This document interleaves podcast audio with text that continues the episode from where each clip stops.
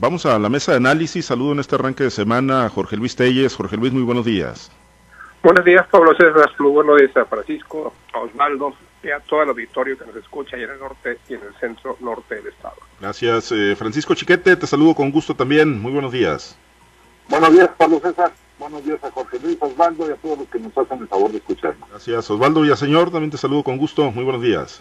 Muy buenos días, Pablo César. Buenos días, Chiquete. Buenos días, Jorge Luis. Gracias, pues vamos a vamos al tema. Eh, pues este fin de semana eh, estuvo el presidente López Obrador. El sábado platicábamos un poco de lo que había ocurrido en la víspera, el viernes, pero bueno, el sábado hubo mensajes importantes, interesantes para para Sinaloa, el reconocimiento por parte del presidente Andrés Manuel López Obrador de que Sinaloa es de los estados más seguros del país, ¿no? Un estado, pues eh, en tiempos pasados, en tiempos todavía relativamente recientes, muy estigmatizado por el tema de la inseguridad y no con esto decimos que desapareció, pero bueno, el reconocimiento que hace el presidente López Obrador al trabajo que se viene haciendo en Sinaloa y al, eh, a la disminución de los índices delictivos, pues eh, resulta positivo para la entidad. Además, eh, ahí pues de nueva cuenta se volvió a observar una muy buena relación con el gobernador Kirin Ordaz Coppel, destacando incluso el presidente López Obrador la voluntad que tiene el mandatario sinaloense de, bueno, pues garantizar elecciones limpias, transparentes y democráticas en la entidad, sumándose a este acuerdo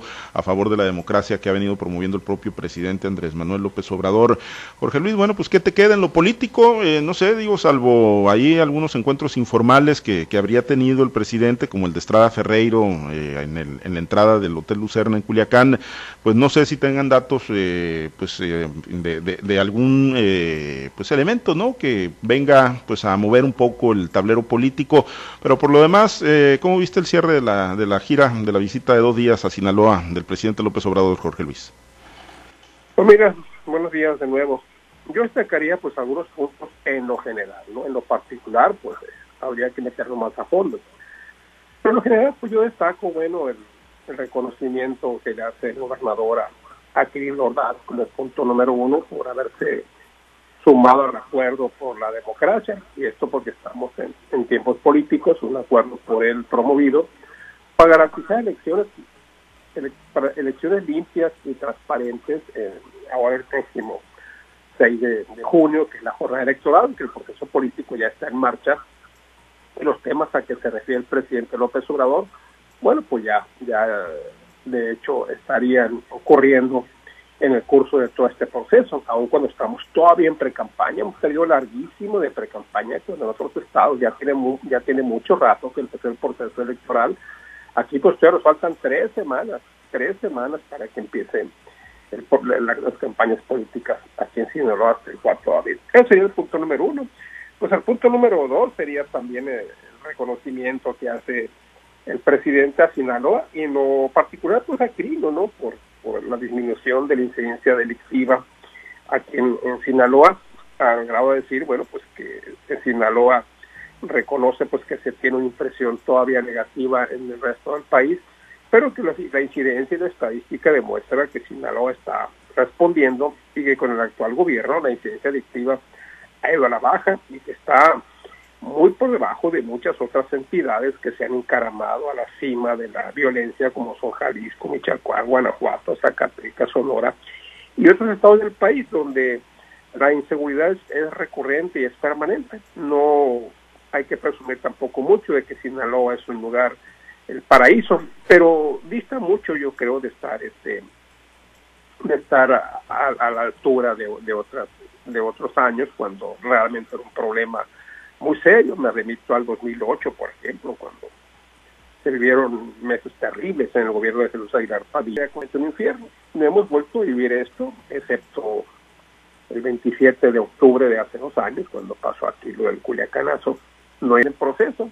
Pues eh, obras que, por lo, por lo que veo, no sé qué tan avanzadas están, pero no tenemos información, por ejemplo, de que se esté avanzando como la, la carretera de, de, de Badiraguato, Parral, no sabemos qué avance lleva, la carretera que va de San Ignacio a, a este a, a Tayotista Durango, la obra de, de, de, las presas del sur del estado, que, pues que eso es prácticamente una hazaña, ¿no? Que las vuelvan a, reactivar porque requiere unas inversiones multimillonarias, Pues ahí está la promesa del, del presidente. En realidad no le alcanza el tiempo ya ni siquiera, menos a Quirino, no le alcanza el tiempo al presidente en lo que resta de su administración para dar ni siquiera avance importante, pero pues ahí está la promesa y pues hay que ver, hay que ver del dicho a lo hecho qué es lo que ocurre. Sí, eh, chiquete, pues eh, como lo dice Jorge Luis, ¿no? Hemos tenido momentos muy, muy convulsionados o convulsos en Sinaloa, ¿no? En temas de seguridad hoy, pues insisto, sin decir está todo resuelto, indudablemente, pues no se tienen, ¿no? Esos episodios negros, eh, violentos, ¿no? De los enfrentamientos, eh, por ejemplo, las masacres de policías, incluso en las carreteras, cómo olvidar las que se registraron en Guasave, ¿no? Durante el sexenio de Mario López Valdés, los múltiples homicidios de policías estatales, de policías ministeriales, incluso de, elementos de la Secretaría de la Defensa Nacional, eh, las, eh, la disputa territorial entre los grupos eh, pues, delincuenciales antagónicos. Chiquete, y bueno, la realidad es que digo, si nos remontamos a eso que, que, llegamos a vivir en el estado de Sinaloa, pues efectivamente, ¿no? Sí se percibe una relativa calma en el estado de Sinaloa y que, bueno, pues fue reconocida, ¿no? Por el propio presidente Andrés Manuel López Obrador el, el sábado que ustedes lo tuvieron ahí en el puerto Mazatlán Chiquete. Sí, Pablo César, el, problema de la seguridad ha sido, como dice Jorge Luis, uno de los estigmas de nuestro Estado. Y por más que estemos este, pues tranquilos, tranquilos, la gente en el resto de la República sigue pensando que aquí se mata una persona en cada esquina durante cada hora del día. La verdad es que sí, no estamos ya en los tiempos, pues esto que mencionaba Jorge Luis de Aguilar Padilla, en los seis años de, Mario López Valdés, cuando recuerdo que al final, eh, en el último año, Gerardo Vargas, todavía aspirante a la alcaldía de Culiacán, dijo que la cifra de muertos en el periodo de Jesús Aguilar no se iba a alcanzar nunca. Iba a rebasar, no sé si por 600 o 800 casos en, el último año. Y, y bueno, se ha venido a la baja, ha sido un proceso muy difícil ha habido mucha duda, mucho escepticismo, sobre todo el arranque de, este de este gobierno de Quirino Rascopel. Recuerdo que hubo plazos que se dio el primer secretario de Seguridad Pública que obviamente no se pudieron cumplir. Pero al final, dicen que nos diéramos cuenta, la, la silencio fue bajando de manera importante. Desafortunadamente la seguridad es uno de esos rubros en los que hoy estás muy bien y mañana pasa un asunto emblemático y te vuelve a echar a perder lo que ya se tenía. Pero sí, para que el presidente haya hecho un reconocimiento de ese tamaño, es porque hay, hay cifras pues que son contundentes. Y por lo demás, pues el reconocimiento a Quirino por haber aceptado el, el, pacto ese de, civilidad democrática, pues es un asunto en el que nadie, nadie puede decir que no, independientemente de la voluntad que tenga el gobernador o que tiene el gobernador, pues eh, yo me pregunto por qué el presidente tiene que convocar a respetar la ley. Si la ley dice que se debe respetar el voto y los resultados de la elección, pues así debe ser simplemente. Pero no es el primer presidente al que se le ocurre una cosa de esta, ya por lo menos dos presidentes anteriores lo habían. Es una, es una, una visita en la que el presidente hace presencia, marca presencia más que resultados concretos. Efectivamente, las grandes obras pendientes todavía, la, la presa Santa María es cosa de empezar prácticamente de cero. El camino de, o la carretera Tayotita, San Ignacio sí, sí ha estado avanzando, sí hay indicios de que se puede terminar en un plazo relativamente breve, pero los otros dos que mencionaba Jorge Licia, pues están perdiendo las huellas absolutamente. Vamos a ver qué tanto se puede lograr y luego pues cuáles serían los compromisos con el nuevo gobierno que a partir del primero de noviembre entrará en vigor. Vamos a, ver también cómo van reaccionando los, los actores políticos, porque pues una cosa es que, el presidente y los gobernadores firmen un decreto o un acuerdo, un convenio, y otra es que los verdaderos talacheros tengan la, la pues la, la, disposición para esto. Ya hemos visto en todos los partidos, pues empiezan a preparar los equipos de trabajo con la misma maña de toda la vida. No hay nuevos hombres que tengan nuevos criterios. En todos lados están los mismos. Bueno, pues eh, en el tema, en el tema pues de la seguridad y de la democracia, ¿no? Y yo coincido, pues no tendría que haber una convocatoria, pero, pero a, respetar la ley, ¿no? La ley ahí está ahí, se debe respetar en todo momento, Osvaldo. Y en lo político, bueno, pues también, ¿no? Se esperaban ahí algunos eh, mensajes, señales, vimos lo de Estrada Ferreiro que trascendió, vimos también cómo pues un eh, colaborador muy cercano eh, de primera línea de Mario Zamora Gastelum, pues llegó hasta el presidente Andrés Manuel López Obrador, le llevó un mensaje del propio Mario Zamora, yo en lo personal no sé qué decía el mensaje o qué mensaje le dejó finalmente el candidato de la coalición Va por Sinaloa al presidente López Obrador, hasta donde ha trascendido no hubo encuentro con Rubén Rochamoya y pues eh, en lo político pues es, es, poco, ¿no? Todavía en el mar de indefiniciones que se tienen en, en Morena, Osvaldo, pues ¿qué lees de esta, de esta última visita del presidente López Obrador a Sinaloa? Fíjate, Pablo, eh, de nueva cuenta, yo creo que los, mensajes políticos siempre van a ser buenos y nos van a dar para especular. Pero yo siempre he dicho, a ver, eh, eh, los gobiernos son de resultados. Y cuando vemos el asunto de la seguridad, yo coincido que es el, el mensaje más importante que se pudo haber dejado de parte del presidente. Porque en este rubro el presidente no tiene números para presumir. Se han roto todos los récords a nivel nacional en cuanto a asesinatos este, cometidos. Más de 70 mil en dos años se dieron aquí en, el país.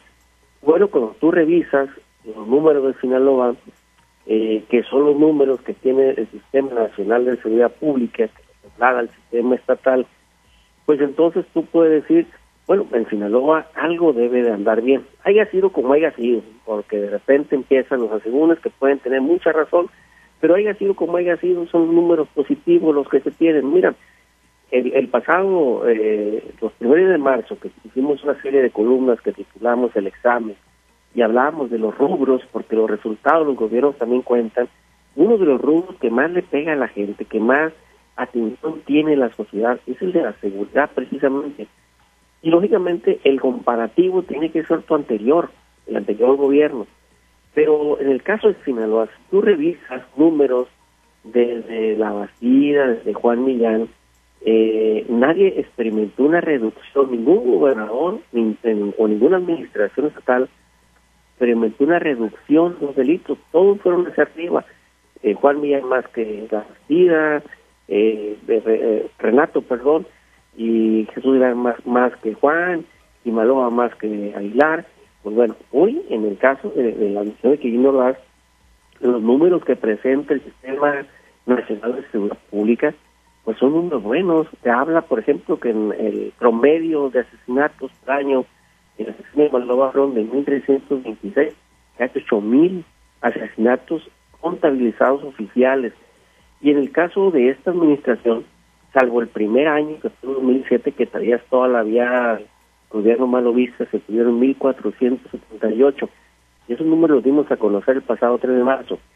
Para el 2018 se tuvieron 1.074 asesinatos. Para el 2019 se registraron 896 y el 2020 terminó con 780 asesinatos.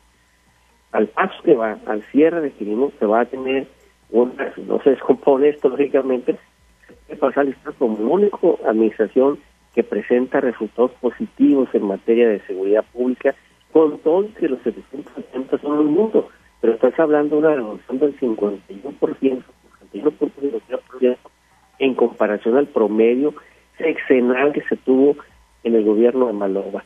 Y en, en feminicidios también para la baja. En el 17 se tuvo 86, en el 2018 49, en el 2019 40 y el 2020 terminó con 27, de acuerdo a las cifras oficiales de la Fiscalía General del Estado, que se pueden consultar por Internet, que conocen, que maneja el Sistema Nacional de Seguridad Pública y el Sistema Estatal de Seguridad Pública.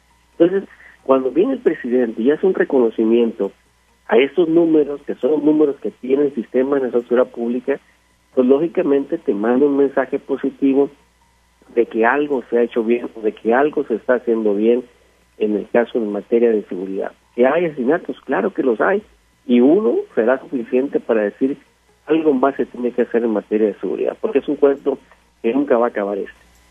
Pues sí, sí, y es una carrera contra el tiempo también, ¿no? Es una carrera de resistencia, como se dice, porque pues de repente pues vemos, ¿no? Cómo se convulsiona el Estado y de repente vemos cómo se, vienen las grandes disputas y bueno, pues ahí queda en medio la sociedad civil, lamentablemente, pero por lo pronto, pues ahí queda el reconocimiento hecho por el presidente Andrés Manuel López Obrador y bueno, se fue, se fue sin, sin mayores guiños, sin mayores eh, pues definiciones, lo habíamos platicado también en la semana, que era muy complicado que el presidente eh, se metiera a operar políticamente o que trascendieran algunas eh, reuniones, si es que las tuvo eh, Jorge Luis, pero bueno, pues ya prácticamente está en el límite Morena de lo que marcó su convocatoria, ¿no? Para definir quiénes van a ser los candidatos a las presidencias municipales y a las diputaciones locales, Jorge Luis, y, todavía, bueno, no sé, ahí en el ambiente que se perciba en Culiacán, por lo menos acá en, en la zona centro-norte, pues no, no hay todavía mucha claridad, ¿no? De quiénes podrían surgir como los abanderados, Jorge Luis, pues ya, ya prácticamente sobre el límite Morena para, para definir a sus candidatos a estos puestos de elección popular.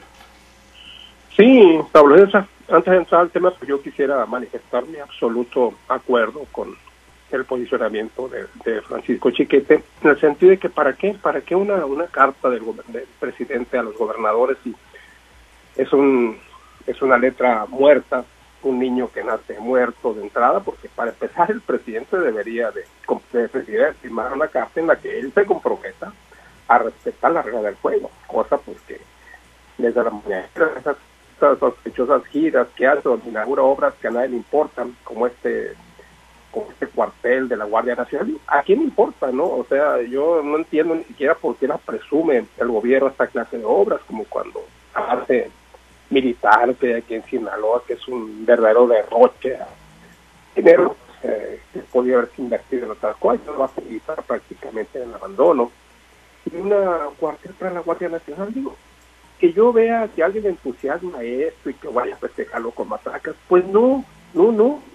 que yo le, le, escuchaba pues eh, la obra que se está inaugurando en Mazatlán, pues que es una obra que no, no es una obra nueva, ni mucho menos, y que creo que ya está inaugurado Claro que eso no le quita que sea, eso sí, una obra de mucha utilidad, aunque sea de esas que se ven, como todas las obras de agua potable, saneamiento de aguas, obras que no se ven, que no lucen, pero que sí tienen una, una importante sentido social.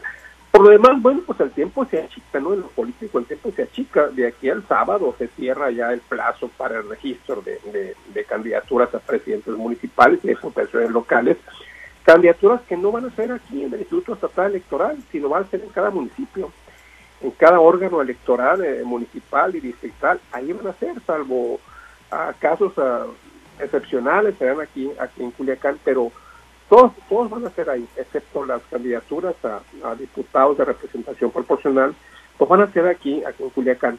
Pero el plazo se vence y no se ve por dónde las definiciones. El caso de Morena, pues es lo que más acapara la atención Además, eh, ya hay por ahí algunos nombres que se mencionan, pero en el caso de los demás partidos no hay ni siquiera nombres, o sea, como que ni siquiera están enterados de que ya está corriendo el periodo que vence el próximo sábado para que tengan su registro. Se hablaba aquí que entre hoy y mañana eh, se darían a conocer las candidaturas a, a presidentes municipales y diputados locales por parte de Morena. Pero pues em, yo me imagino que esto se va a ir hasta por allá jueves o viernes, porque no está fácil, no está fácil para Morena, los ánimos están muy crispados, y es aquí donde vamos a ver si aguanta esto, la, la, la, la alianza entre, entre Morena Paz, entonces va a aguantar todo. Eh, está, estamos en el momento más interesante del proceso, porque por la relevancia que tiene Morena como partido favorito para ganar la elección, pero había que ver quién va a ser los candidatos también hay mucha gente que ha dicho que ya no va a votar nomás así, 3 de 3 o 5 de 5, como fue la vez pasada, sino que ahora va a contar mucho quién sea el candidato. Entonces aquí es importante para Morena y hay expectación por saber, por ejemplo, quién va a ser aquí el candidato a la presidencia municipal de Culiacán y quiénes van a las diputaciones locales y quiénes van a las diputaciones de representación proporcional. Esto de la de las preliminares pues para todos los partidos porque ningún partido ha definido todavía quiénes van en la lista pluri. Y es el caso del PRI también, donde suenan algunos nombres que prácticamente se dan como amarrados, pero mientras no se ve, lleve a cabo el registro, nadie puede decir que ya la tiene segura. De aquí a mañana dicen, dicen, yo no lo creo, habrá, se darán a conocer los primeros nombres, pero ¿cuáles nombres son los que más importan? Pues Culiacán, Ahome, Mazatlán y, y Guasave y, los municipios importantes. Es lo que la gente está esperando con ansias. Te digo, yo no creo que sea de aquí a mañana, más bien yo me quiero pensar que será ya por allá jueves o viernes, llevando el plazo al límite para sofocar las inconformidades a ver hasta el límite. Vamos a ver, vamos a ver no deja de ser una parte muy importante del proceso y estaremos muy pendientes de él. Sí, porque no nada más, chiquete, es el tema de, lo que vaya a definir Morena, ¿no? O sea, los inconformes que vayan a quedar eh, en, las posiciones con las que se quedó Morena. Hay que recordar que está cediendo muchas posiciones al partido sinaloense, está cediéndole la postulación o que encabecen seis ayuntamientos y en ocho diputaciones locales. Entonces, ahí también había o hay eh, precandidatos de Morena registrados, morenistas que tienen la aspiración de ser ellos los candidatos y que, bueno, ellos ya prácticamente han quedado relegados, pero bueno, tienen sus derechos políticos, los derechos que les da el haber cursado eh, pues este proceso interno y no tener, y, este acuerdo y eh, lo del y de Morena ser meramente un acuerdo político, no es un tema eh, legalmente registrado ante la autoridad electoral. Entonces, pues ya sobre tiempo y cuando hemos iniciado la fecha de registros ante la autoridad electoral, pues parece que todavía es mucho lo que tiene que procesar Morena para adelante, chiquete.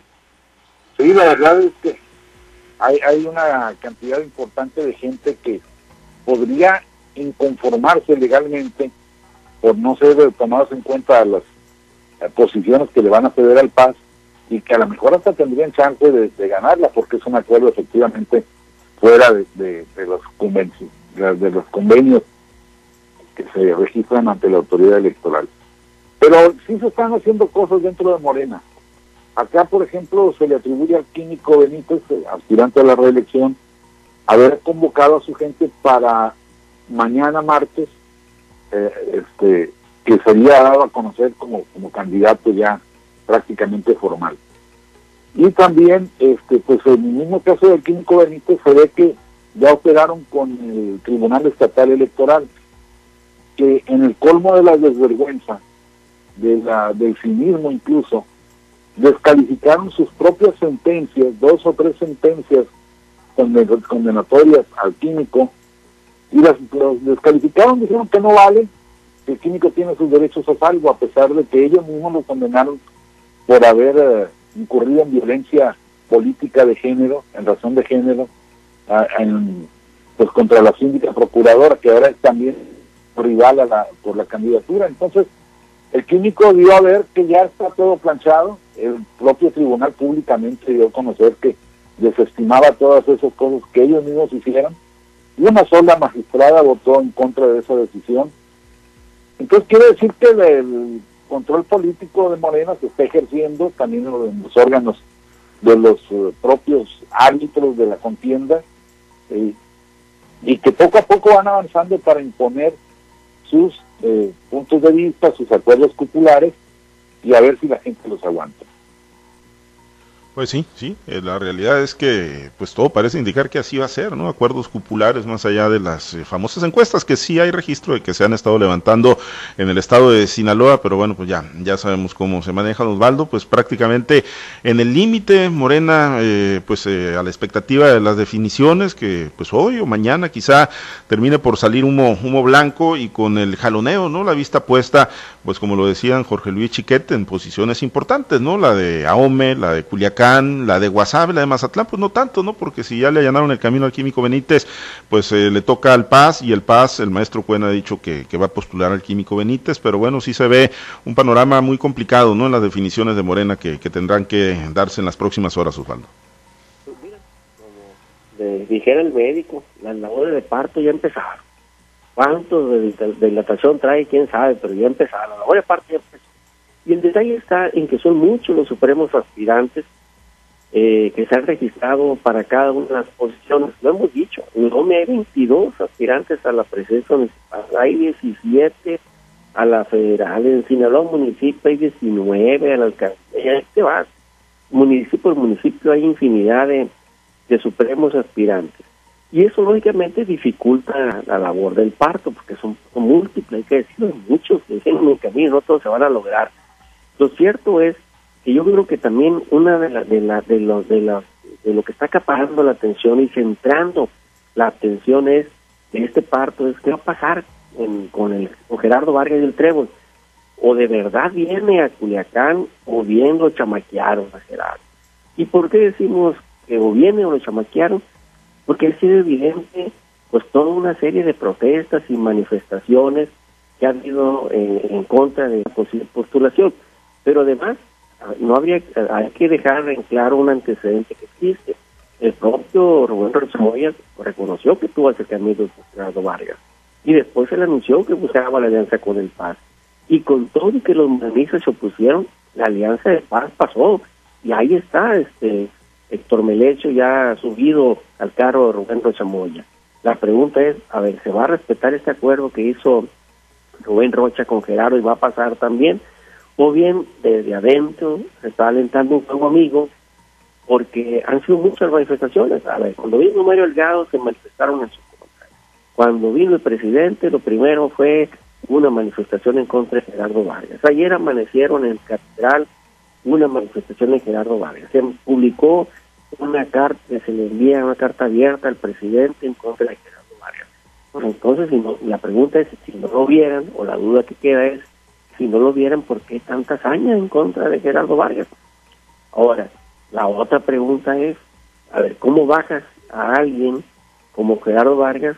Pues precisamente armándole todo el circo que se está armando ahorita para que se dé una aparente rebelión morena y pues no pasaste, mira, no, no te quieren morena. Y ahí lo único que explicación quería es que lo chamaquearon. Yo creo que ahí es la parte más difícil de todo este parto que se va a dar en Morena y que bueno, sus labores ya empezaron. ¿Qué van a hacer con Gerardo Vargas? ¿Lo va a dejar pasar o va a terminar chamaqueado Gerardo? La pregunta es que se va a contestar en estos días una vez que la labor de parto termine. Pues sí, sí, la realidad es que es eh, pues el anuncio que concentra no la atención dentro de Morena, todos tienen sus particularidades, pero ese de Culiacán si va o no va a pasar, y no nada más desde Morena, le están atizando a Gerardo Vargas Landeros, hasta Fernández Noroña, ¿no? que anduvo en Sinaloa este fin de semana del PT y que se asume cuatroteísta y amloísta, pues también advirtiendo de rebeliones dentro de Morena en caso de que salga candidato a la, a la alcaldía de Culiacán Gerardo Vargas. Pero bueno, pues ya veremos si entre hoy y mañana salen los anuncios, por lo pronto nos despedimos, Osvaldo, excelente día. Excelente día, buen inicio de semana. Saludos, muchachos. Gracias, Jorge Luis. Muy buen día. Sí, buenos días. Gracias, Chiquete. Excelente día. Hasta luego. Son capaces de ofrecerle a la Secretaría General de Gobierno si sacaron a Félix Salgado Macedonio no otra cosa. Definitivamente que sí. Bueno, pues vamos a ver qué, qué le para el destino político a Gerardo Vargas Landeros, si se queda en la 4T, si sale como candidato Morena o si finalmente pues negocia otra, otras posiciones. Por lo pronto nos vamos, muchas gracias a los compañeros operadores en las diferentes plazas de Grupo Chávez Radio, muchas gracias al auditorio, manténgase conectado con nosotros a través de nuestro portal www.noticieroaltavoz.com y en todas nuestras redes sociales. Soy Pablo César Espinosa, le deseo a usted que tenga un excelente y muy productivo día.